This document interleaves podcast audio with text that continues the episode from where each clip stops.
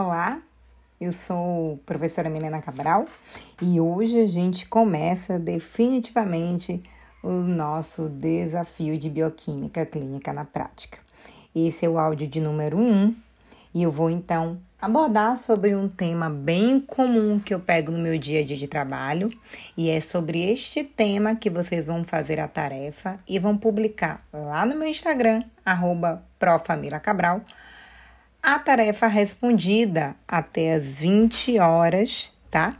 Desse nosso primeiro dia, 22 de julho, tá? Hoje. Deixando essa tarefa respondida lá nos meus comentários, você vai concorrer ao meu curso Bioquímica Clínica na Prática, minha primeira turma desse curso online, que eu vou começar após o nosso desafio. Então, se você quer concorrer a uma vaga gratuita no meu curso, é só começar a responder as nossas tarefas durante os sete dias e eu vou avaliar as melhores respostas, né? E quem de fato cumpriu as sete tarefas vai ganhar aí esse brinde, tá bom? Ou melhor, brinde não, esse prêmio, né? Que eu acredito que vai valer muito, muito a pena. E aí, depois então que vocês entregarem a tarefinha lá no post do feed, até as 20 horas, às 20h30, eu entro com uma live relâmpago lá no Instagram para que a gente então debata sobre essa tarefa, né, desse tema hoje, do nosso desafio de número 1. Um. Pois bem, o tema do desafio de número 1 um é sobre glicemia. E quando a gente pensa em glicemia, a gente pensa em diabetes mellitus uma das doenças que mais acometem pessoas no mundo inteiro e que faz parte do rol das causadoras das doenças cardiovasculares. Hoje a gente está vivendo uma pandemia pelo coronavírus e vocês bem têm acompanhado na internet, na televisão, que os pacientes portadores de diabetes mellitus tanto do tipo 2 quanto do tipo 1, são pacientes que são muito mais propensos, é um fator de risco que o coloca ali em maior evidência para a infecção da Covid-19. E na verdade, não só a infecção que se instala de forma mais rápida e voraz, mas a gravidade, a severidade do quadro que também pode ser muito relevante nos pacientes que têm diabetes, diabetes, né? Mellitus. A gente sabe que, claro, a maior parte das pessoas no mundo inteiro tem a diabetes mellitus do tipo 2, que é causada por resistência ao hormônio insulina, e que uma minoria tem a diabetes autoimune, que é chamado de diabetes do tipo 1. Mas essa resistência à insulina que a gente tanto fala e que é a causadora dessa enfermidade tão comum, ela é causada muito também por conta da obesidade.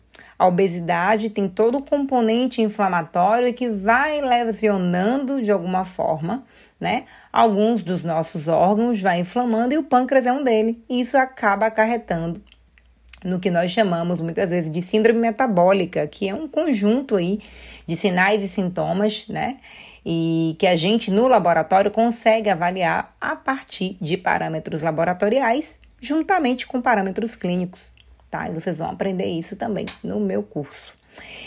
Então, já que a gente está falando de diabetes porque é tão comum e eu pego isso todos os dias no laboratório, o que eu quero passar de tarefa para vocês é o seguinte: se um paciente que teve um primeiro resultado de glicemia alterado leva esse resultado ao médico, o médico então passa uma nova solicitação de exames, né? Ele passa novamente uma glicemia de jejum para confirmar que essa glicemia realmente está alterada e passa também outros dois exames muito comuns da nossa clínica para se confirmar se a doença está instalada de fato ou não, que é a hemoglobina glicada e a glicose pós-prandial, ou também a glicose pós-xarope, como a gente fala, ou teste oral de tolerância à glicose. É um teste chatinho que algumas pessoas já conhecem, onde se toma uma sobrecarga de glicose justamente para ver a capacidade do seu pâncreas, né, ali em captar toda essa glicose em excesso que você administrou. Pois bem, quero que vocês me respondam lá no feed do meu Instagram, arroba Cabral, no post desafio número 1. Um paciente que tem o primeiro resultado de glicemia de jejum alterado. Vocês esperam que essa glicemia, no segundo momento, junto com a glicemia pós-prandial e hemoglobina glicada, também deem alterada? É obrigatório a repetição você vê um resultado alterado? Caso este segundo resultado seja totalmente normal dentro dos parâmetros de referência laboratorial.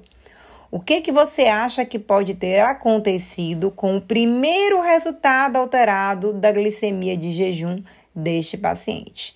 Então, eu vou querer ver as respostas que vocês vão colocar lá no feed de forma sucinta e objetiva até as 20 horas de hoje.